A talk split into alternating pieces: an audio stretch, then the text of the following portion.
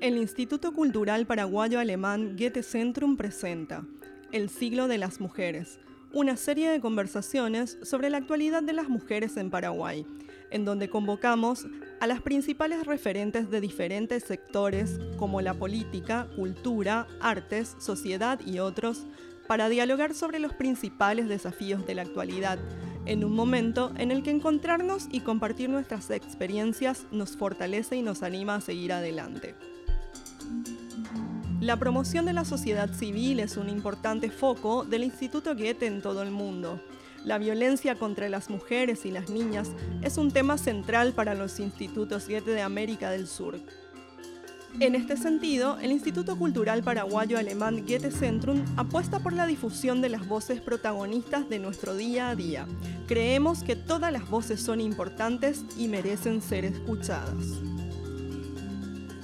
Ahora, a puertas del inicio de una nueva década, saltan a la vista un montón de cambios que han ido sucediendo, desde el siglo pasado hasta la actualidad.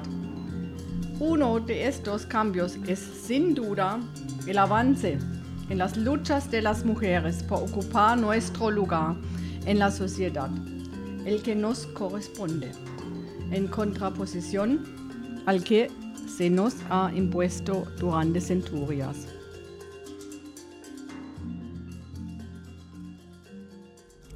Las crisis pueden ser oportunidades en las que a pesar de las adversidades podemos aprender y tomar conciencia de nuestras capacidades, de organizarnos, de ser creativas y revalorizarnos.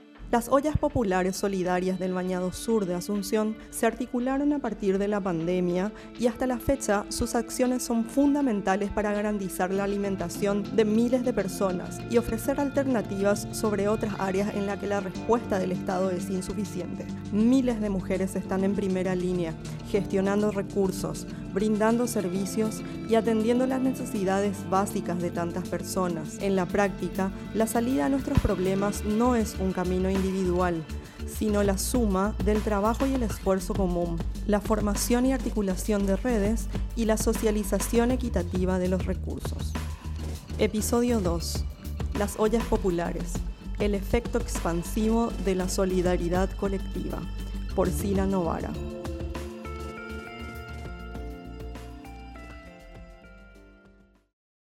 Bienvenida Cira, contanos un poco sobre el trabajo que venís realizando. Yo soy Cira Novara, soy psicóloga, educadora, estoy integrando el colectivo SEAL Paraguay, que es parte del colectivo de educación popular y América Latina y el Caribe, SEAL. Específicamente, ¿en qué consisten y cómo se organizan las ollas populares? A partir del trabajo que veníamos haciendo en una organización barrial denominada Cuarajimimbi y desde la organización Sabia, que es la integrante del CEAL, iniciamos en el mes de febrero un trabajo en, en las comunidades del Bañado Sur, específicamente en Cacupemí. Y a partir de la pandemia, decretada el 17 de marzo, se iniciaron las ollas populares. Iniciamos un trabajo donde se aglutinaron 15 familias eh, representadas siempre por mujeres, donde eh, ante la preocupación de haber perdido sus trabajos porque ya no podían regresar a ellos, la mayoría de ellas eran recicladoras, gancheras de cateura, vendedoras ambulantes, entonces eh, plantearon la posibilidad de organizarse en una olla popular que se inició el 17 de marzo y rápidamente se fueron creando la segunda, la tercera olla popular, siempre encabezada por mujeres, y eso se fue expandiendo en todos los bañados. Fundamentalmente em, es una organización que tiene como un espacio de solidaridad colectiva, donde las mujeres se organizan para dar de comer a todas sus familias, ¿verdad? Si estamos hablando de una olla, tiene aproximadamente 30 familias. Las mujeres se organizan en equipos de trabajo. Están las que cocinan a diario, que se turnan por día, las que se encargan de traer la leña, el equipo que busca autogestivamente y de manera solidaria los insumos para las ollas y también algunas responsables del área de comunicación. Esta organización la fuimos construyendo a medida que avanzaban los días y veíamos la necesidad de que se crea, se cree una organización dentro de las ollas populares, ¿verdad? Porque el tiempo pasaba, el Estado no, no entregaba insumos y eh, las familias ya no tenían que comer.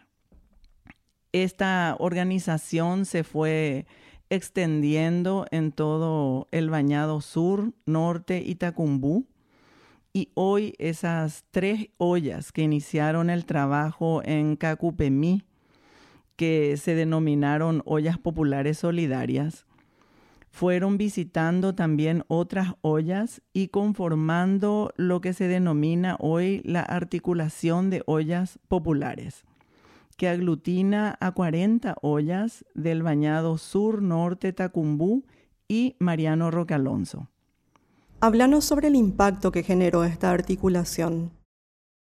A partir de esa articulación, eh, se fue viendo que para sostener esta experiencia de ollas populares, que estamos hablando de una comida diaria para todas las familias, se tendría que contar con la ayuda del gobierno. Y empezaron las mujeres a organizar una primera movilización frente a la SEM, exigiendo a la SEM los insumos. Posteriormente se realizó otra, en total tres movilizaciones, y se conquistó que la CEN entregue quincenalmente insumos no perecederos. Pero esto significaba igualmente eh, seguir luchando por tener carnes y verduras. Por lo tanto, se organizaban ferias, venta de comidas, rifas, venta de diferentes artículos, porque eh, estamos hablando de dar 130 platos diarios y no se tenía carnes y verduras. ¿Cómo nace la propuesta para la elaboración de la Ley 6603 que respalda las ollas populares y cuál es el camino que ha recorrido hasta ahora? En el mes de agosto aproximadamente, eh, un grupo de compañeros y compañeras de ollas populares del área central presentaron una propuesta a parlamentarios, a los senadores específicamente, de la necesidad de que se pueda elaborar una ley que respalde las ollas populares. Eh, los parlamentarios, senadores Rasmussen, Esperanza Martínez y otros, hicieron una redacción de un anteproyecto de ley y ante, esa, ante ese anteproyecto, en el mes de agosto le hemos planteado la posibilidad de tener una reunión de tal forma a incorporar unas modificaciones y desde la, desde la articulación de ollas populares les planteamos en primer lugar que los insumos sean entregados directamente a las y los referentes de las ollas populares, que se incorpore la compra de carnes y verduras y otros insumos que no estaban recibiéndose hasta el momento, que se manejen los recursos con absoluta transparencia, y la cuarta modificación era que se tengan en cuenta las recomendaciones del Instituto Nacional de Alimentación y Nutrición, que especificaba claramente cuánto por ciento de carnes y verduras y otros insumos tenían que estar teniendo las ollas populares. Estas modificaciones eh, fueron aprobadas en el Senado y posteriormente la ley pasa a diputados donde a partir de una gran movilización que se tuvo de la articulación en conjunto con otras organizaciones del área metropolitana y de, Paraguay, porque se integraron referentes de ollas populares indígenas y campesinas. Hemos conquistado que el Parlamento, eh, la Cámara de Diputados, apruebe. Posteriormente pasa eso al Ejecutivo y se feneció el plazo, el Ejecutivo no aprobó, por lo tanto, esta ley 6603 fue aprobada eh, de manera directa y hoy está en vigencia. Eh, la debilidad, por decir de alguna manera, es que esta ley es solamente para el 2020. Establece que tanto la CEN, el INDI y el Ministerio de Desarrollo van a disponer de 35 mil millones de guaraníes para las compras de insumos exclusivamente para las ollas, pero solamente para ser ejecutado en el 2020. O sea que eh, para el 2021 tendríamos que seguir eh, organizándonos con más fuerza para que esto pueda continuar. Sabemos que la crisis va a continuar, se está agudizando y eh, va a implicar una organización más fuerte, más amplia, más sostenida, no solamente por el derecho a la alimentación y para tener un plato de comida diario, sino que para que se cumpla el Plan Nacional de Alimentación y Nutrición que eh, existe pero no está en vigencia. Aparte hay otros derechos que están siendo vulnerados permanentemente, como es el acceso a, un trabajo digno, eh, la seguridad social, la salud, que está muy postergada en los sectores, sobre todo barriales y periurbanos, campesinos e indígenas. Estamos hablando hoy día no solamente de ollas populares eh, que funcionan en los bañados, sino que esto se extendió a todo el área metropolitana y a todo el país. Por lo tanto, estamos hablando eh, de más de 500 ollas en todo el país. Nosotras solamente tenemos registro de las que están funcionando en los bañados y en el área metropolitana, donde estamos más de 200 ollas, todas dirigidas por mujeres. Por lo tanto, están involucradas alrededor de 700, 800 mujeres de manera directa en todo el trabajo que esto implica y beneficiando esto a más de 6.000 personas, donde están muchos niños, niñas y niños y niñas incluso con discapacidades, ¿verdad? Que están siendo atendidas es mucho lo que se está haciendo, pero aún es eh, poco lo que se tiene, ya que el desayuno, la cena, la media mañana no están cubiertos. Y, eso es un gran desafío para, para poder seguir teniendo y construyendo una, una sociedad nueva con niños y niñas con capacidades íntegras desarrolladas. Contanos un poco qué significa para vos ser parte de esta articulación.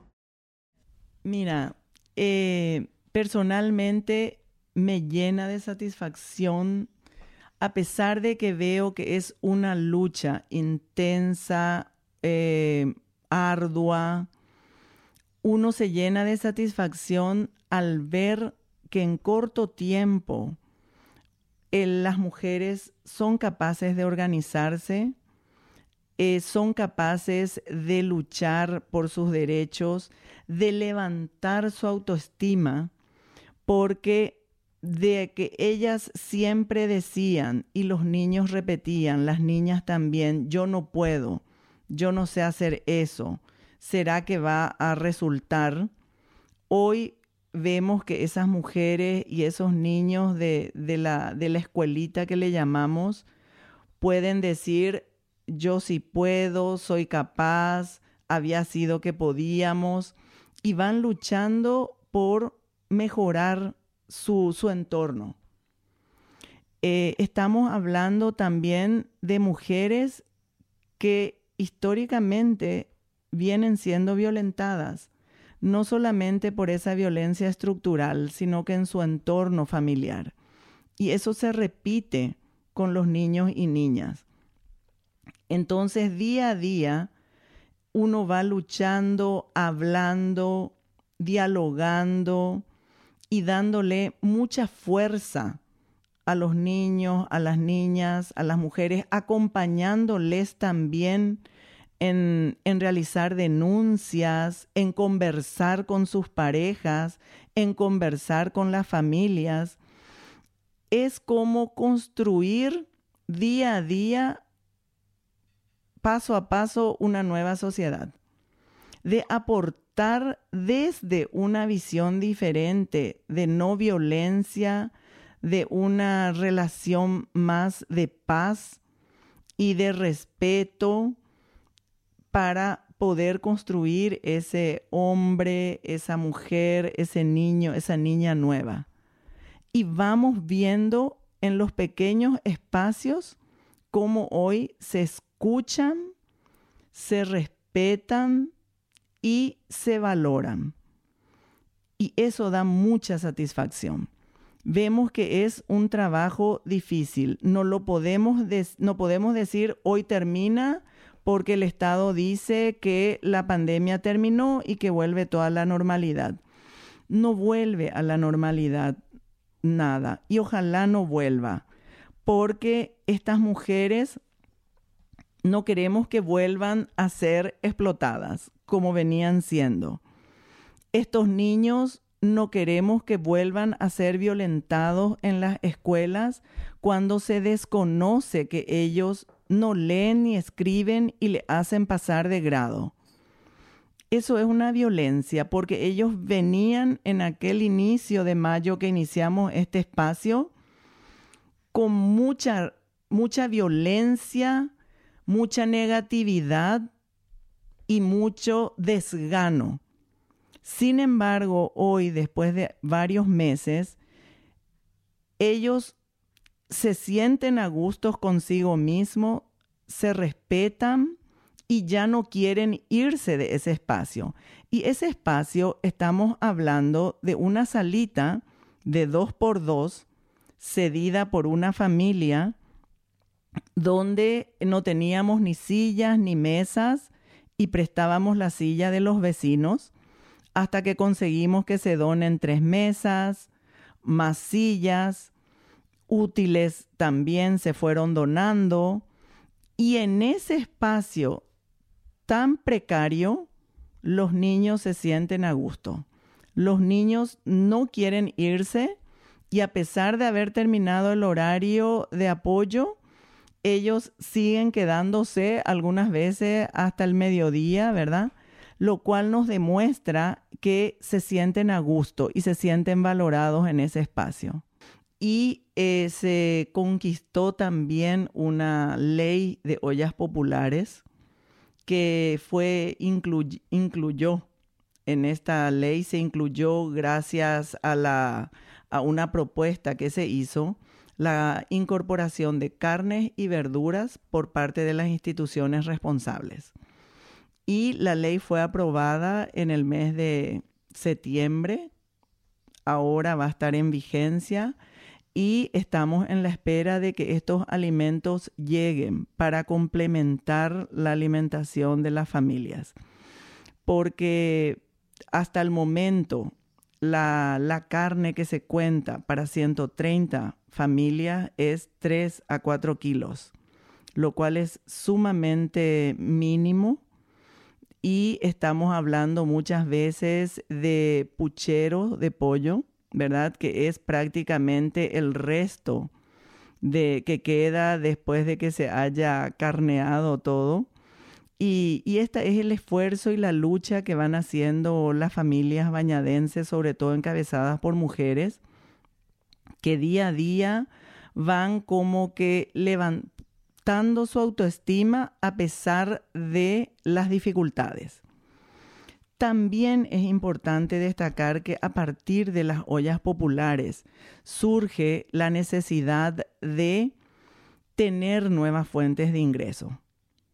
Entonces, en el Bañado Sur, específicamente en Cacupemí también, se crea un pequeño grupo de mujeres que empieza un taller de panadería. Inicialmente era para complementar la olla popular, pero después eso se fue haciendo sistemático y, hoy tienen regularmente eh, talleres los lunes con otra compañera también de la organización barrial y van aprendiendo cómo para organizarse en un trabajo cooperativo. Y a la par, eh, todo esto posibilitó que ellas eh, tomen conciencia de la necesidad de que sus hijos e hijas también reciban un apoyo escolar. Ellas manifestaban que ya no podían ayudarle, no tenían el conocimiento, no tenían las herramientas, no tenían la capacidad para orientar las clases eh, virtuales que estaban recibiendo sus chicos y se plantea la posibilidad de crear un espacio para los niños y niñas. Iniciamos con un trabajo eh, de apoyo escolar, pero después nos percatamos eh, que eso no era suficiente. El apoyo escolar solamente para realizar sus tareas, eh, quedábamos cortos, porque los niños, a pesar de estar en tercero o noveno grado, no sabían leer y escribir. Así que era imposible que hagan las tareas que le mandaban las profesoras. Y fuimos creando entonces un espacio más de apoyo educativo que eh, de realización de tareas. Fuimos conversando con estudiantes universitarios, sobre todo de ciencias sociales, para que puedan eh, apoyar ese espacio. Y hoy, a partir de mayo hasta hoy día, tenemos tres veces a la semana un apoyo educativo donde trabajamos con alrededor de 40 niños que principalmente van desarrollando su lectoescritura tenemos hoy la satisfacción que en tan corto tiempo, porque prácticamente estamos tres veces una hora al día, y eh, estos niños hoy están leyendo, escribiendo y queremos continuar este espacio para el año que viene.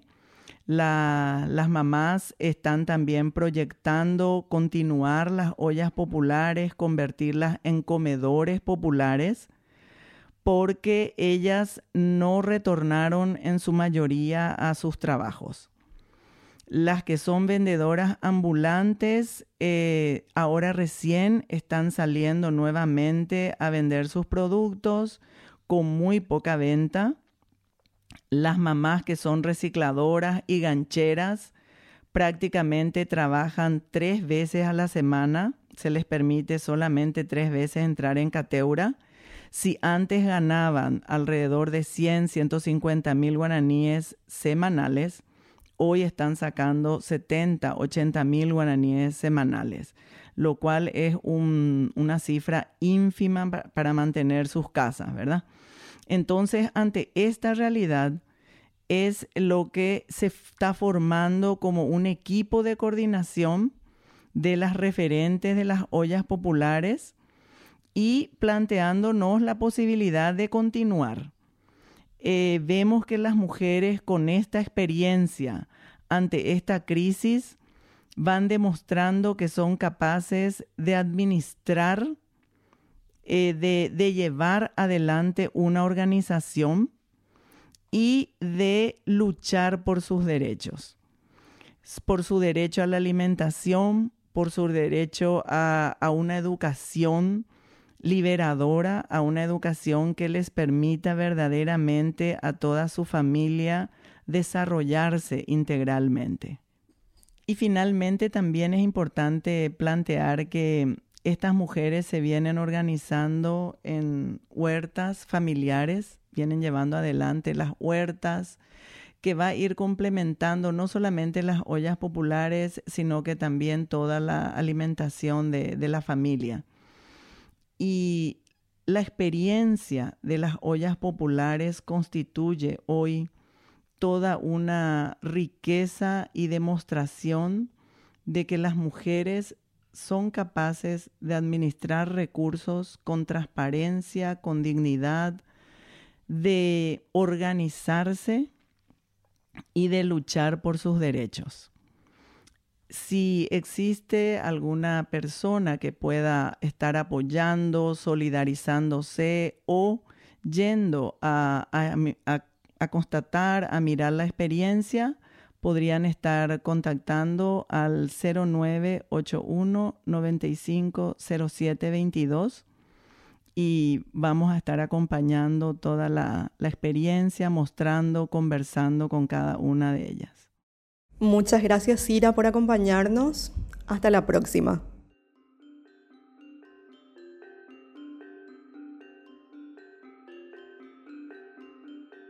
Esta serie se da en el marco del proyecto El siglo de las mujeres, de los institutos Goethe de América del Sur, en donde actores, expertos y artistas participarán de un encuentro para intensificar el intercambio de acciones en la lucha contra la espiral de violencia hacia las mujeres. Te agradecemos por la compañía y te esperamos en el próximo episodio. Seguinos en nuestra página web y redes sociales. El siglo de las mujeres es una producción del Instituto Cultural Paraguayo Alemán Goethe Centrum. Equipo de trabajo. Gráficas, Gabriel Haegli. Edición, Levi Pfeiffer. Consultoría, Andrea Álvarez. Coordinación, Sadi Barrios. Dirección General, Simone Herdrich. Desde Asunción, en noviembre del 2020.